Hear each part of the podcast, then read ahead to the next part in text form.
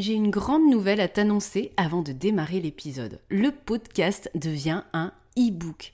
Pour ce volume 1, j'ai rassemblé toutes les notes du podcast sur les épisodes consacrés au public.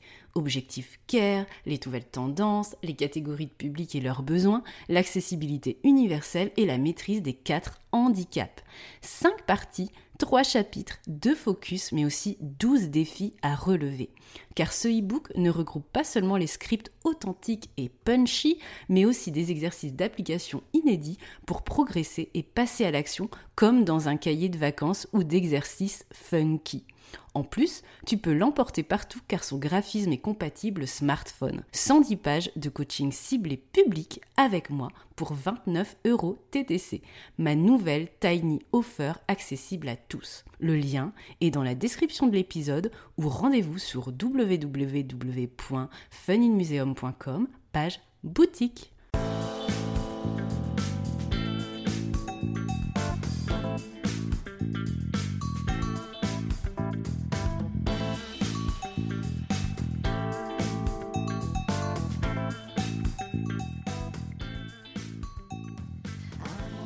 Bonjour à tous et bienvenue sur le podcast J'ai l'œil du tigre. Je suis Claire, la muséographe et scénographe de Fun in Museum. Mon métier, c'est d'aider les musées, les équipements touristiques et tous les professionnels du patrimoine à trouver des solutions pour booster, rendre waouh l'expérience de leurs visiteurs. Chaque semaine, je vous donne les stratégies, les astuces et surtout de la bonne humeur pour réinventer avec moi le monde des musées, les rendre plus fun et vraiment accessibles à tous. Alors mettez-vous à votre aise, installez-vous confortablement et c'est parti pour l'épisode du jour.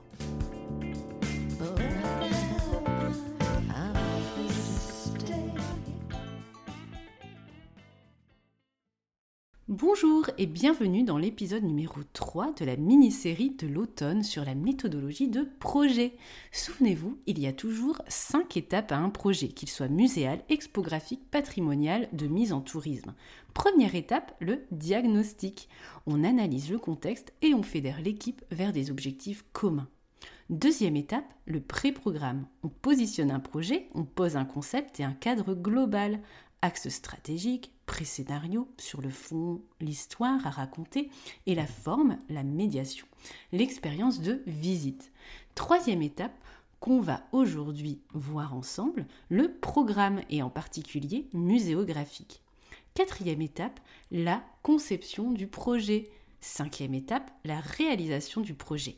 Encore une fois, j'insiste, maîtriser la méthode de projet vous apporte contrôle et créativité sur votre projet. Si vous ne maîtrisez pas les étapes, vous n'allez pas savoir quoi faire, quand, comment, pourquoi, avec qui. C'est problématique pour gérer votre projet seul en interne avec vos collègues et vos partenaires, mais aussi c'est très problématique si vous êtes amené à faire appel à un consultant comme moi qui vient vous accompagner. Si vous ne maîtrisez pas bien la chaîne opérationnelle, ces cinq étapes et ce qu'on y met à l'intérieur, vous ne serez pas capable d'exprimer correctement votre besoin d'accompagnement, de demander aux prestataires qui vous accompagnent les missions exactes dont vous avez besoin. Ainsi, vous saurez par exemple si vous avez besoin d'un muséographe ou d'un scénographe. Personnellement, moi, j'ai la double casquette et compétences, donc en analysant votre demande, je vais être capable d'endosser les deux rôles, mais imaginez si vous contactez un scénographe en pensant qu'il va définir votre scénario d'exposition, vous faites totalement fausse route. Pareil, si vous demandez à un muséographe de dessiner des plans ou de faire un chiffrage précis, vous ne tapez pas à la bonne porte. Si vous tombez sur un consultant opportuniste qui va mal vous expliquer et vous vendre un accompagnement à côté de ce que vous avez réellement besoin. Il se cachera ensuite derrière votre expression du besoin qui était mauvaise si ça tourne, et généralement ça tourne au vinaigre. Ça arrive régulièrement qu'on me contacte car des projets ont tourné court, qu'il y a eu des études qui ont été éditées par un autre consultant et qui ne correspondaient pas aux besoins des maîtrises d'ouvrage. Un budget a été dépensé de l'énergie aussi, du temps pour des livrables inutiles rangés dans une boîte à archives et le développement du projet est au point mort et là c'est un peu la cata. Bien connaître la méthode pour bien définir vos besoins vous permettra aussi de choisir la bonne personne, le bon consultant avec les bonnes compétences et le bon profil. Souvent de mon côté, on m'appelle pour un accompagnement humain et technique où on a besoin de motivation, de facilitation, de management pour être guidé. Je vais animer les groupes de travail, rédiger les comptes rendus, être la relou de service pour rappeler les éléments dont on a besoin pour avancer, pour prendre les décisions qu'il faut prendre. Ce profil-là, tous les muséographes et les scénographes ne l'ont pas. J'ai pris par exemple en 2021 le relais d'une muséographe pour un projet qui ne rédigeait aucun compte rendu, qui ne faisait pas de co-construction, qui n'avait pas de rôle proactif pour faciliter les processus. Je ne dis pas que sa méthode était mauvaise hein, et que son accompagnement était mauvais, mais en tous les cas, il était inadapté euh, aux personnes en fait qu'elle accompagnait. Bref, maîtriser la méthode vous permet de bien lister vos besoins par étapes et de bien choisir le profil des personnes qui vous accompagnent, car on le sait tous, hein, dans les projets culturels, on est avant tout dans de l'humain. On est dans du technique, de l'opérationnel, du budget, etc. Mais on est dans de l'humain. Et si vous savez ce que vous voulez et ce que vous ne voulez pas, eh bien c'est beaucoup plus simple pour garder le contrôle sur votre projet, bien exprimer vos besoins et bien choisir la personne qui vous accompagne. Je ne compte plus les fois en rendez-vous commercial où je pose la question de quoi avez-vous besoin? Qu'attendez-vous de moi? Et là, généralement, je dois expliquer les différentes étapes d'un projet pour lister les missions que je peux faire ou pas. Un peu de manière exhaustive, c'est un peu une liste à la Prévert.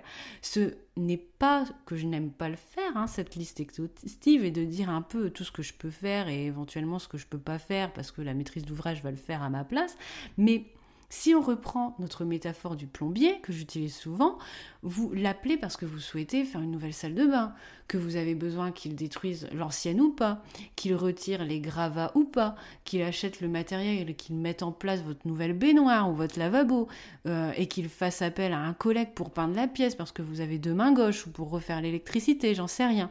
Vous appelez un plombier en exprimant ce que vous attendez de lui. Pour un consultant, en gros, c'est pareil, hein, qu'on soit muséographe, scénographe, ingénieur touristique, c'est pareil. On a besoin en fait de savoir vos besoins et pas que nous on, les devine en fait ou qu'on vous tire les verres du nez pour savoir ce dont vous avez besoin. Il faut vraiment nous appeler en ayant euh, déjà une vision et un, besoin qui est, qui est déjà ferme et plus ou moins orienté. Et c'est pour cette raison d'ailleurs que vous avez cette mini-série et que vous aurez d'autres petites choses sur mon site web bientôt dans une page service à venir. Bref, un programme, c'est quoi épisode d'aujourd'hui? Souvenez-vous, épisode précédent avec le pré-programme, on a posé des ambitions, un positionnement avec des axes stratégiques, un concept, un pré-scénario de parcours de visite sur le fond et sur la forme. Dans le programme, on monte d'un cran le niveau de précision et de détail. Comment? 1 on va répondre à toutes les questions qui sont sans réponse actuellement. Par exemple, si je continue avec mon projet viking, ça peut être des questions de type est-ce qu'on parle finalement de la femme viking? Oui, non, ou dans quelle séquence de l'exposition? Est-ce qu'on a toujours besoin de telles zones ludiques circonscrites dans le parcours? Quelle est la liste finale des objets qu'on expose, etc., etc. On répond à toutes les questions. Mon conseil, évitez de faire glisser les doutes et de procrastiner sur certains débats jusqu'au moment où il sera trop tard. Si vous attendez l'étape suivante, par exemple la conception avec la mise en plan de votre exposition par le scénographe, si vous ne savez pas quoi exposer dans telle zone, eh bien le scénographe n'aura pas en fait la matière pour travailler. Deuxièmement, après avoir répondu aux inconnus du projet, ou pour y répondre justement, on réunit à nouveau les groupes de travail qu'on a constitués lors de la phase pré-programme et même depuis la phase diagnostique. Un nouveau comité de scientifiques, un nouvel atelier de créativité si c'est nécessaire de réfléchir sur un pan particulier du projet, une réunion de coordination, etc. Voyez les rendez-vous utiles pour avancer efficacement avec clarté pour éditer le programme de votre projet. Troisièmement, rédigez votre programme. Il comporte les mêmes éléments que votre pré-programme. Des notes d'intention, dont celles du positionnement et du concept précisé cette fois-ci. Un synopsis de votre parcours de visite plus détaillé. On va par exemple mieux hiérarchiser les séquences en sous-séquences pour créer des zones, bien découper le parcours, les blocs. On va préciser les outils de médiation attendus dans tel ou tel bloc, etc. Il faut que ce programme puisse permettre l'étape suivante, l'étape 4, la conception du projet, avec une mise en plan des espaces, des schémas de manip, des schémas d'interface interactive, etc. Donc il faut un degré de précision et de hiérarchisation de détails assez suffisant. La difficulté du programme est de rendre audible, compréhensible pour une tierce personne ce que vous avez en tête. Donc, Illustrez votre programme avec des images de choses en écho à ce que vous attendez pour être plus concret. N'oubliez pas de mettre à jour votre schéma de parcours, etc. Quatrièmement, mettez en place des documents de travail et des ressources en vue des étapes suivantes, qui sont finalement des annexes à ce programme. Faites une liste d'œuvres sur Excel, par exemple, qui peut encore être à ce stade en work in progress, pour gérer la politique d'acquisition, la politique de prêt, etc ou de mise en dépôt. Triez toute votre matière scientifique par séquence pour pouvoir rédiger vos textes plus tard.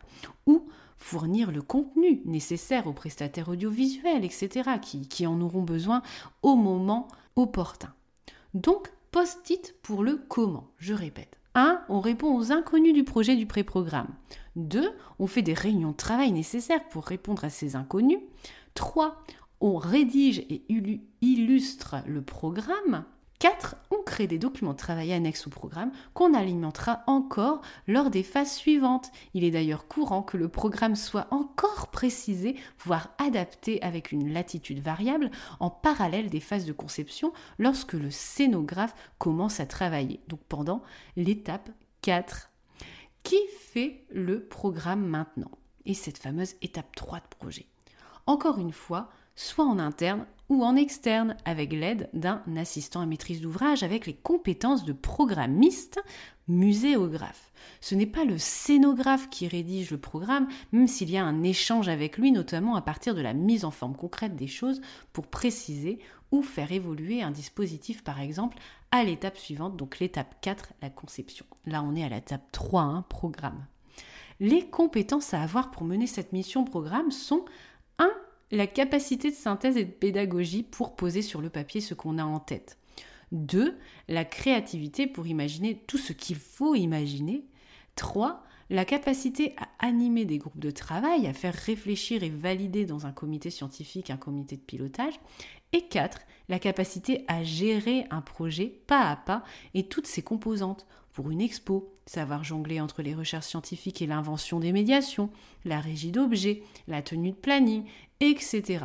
Et j'ai presque envie de vous mettre un point 5, c'est tout simplement avoir du temps et de l'énergie, puisque généralement, euh, dans les maîtrises d'ouvrage, euh, vous faites déjà d'autres missions, vous n'avez pas forcément la latitude et le temps pour mener à bien correctement la rédaction d'un programme, et c'est là où en fait finalement une personne va pouvoir se greffer à vous et vous aider et pouvoir rédiger ce programme de manière plus facilement avec vos remarques, etc. Mais c'est une tierce personne qui va prendre en main ça pour vous et avec vous et vous faire gagner du temps. Et j'ai envie de vous dire, en, en, trois mois de travail, ce programme, il est rédigé au lieu que vous, vous galériez un an et demi.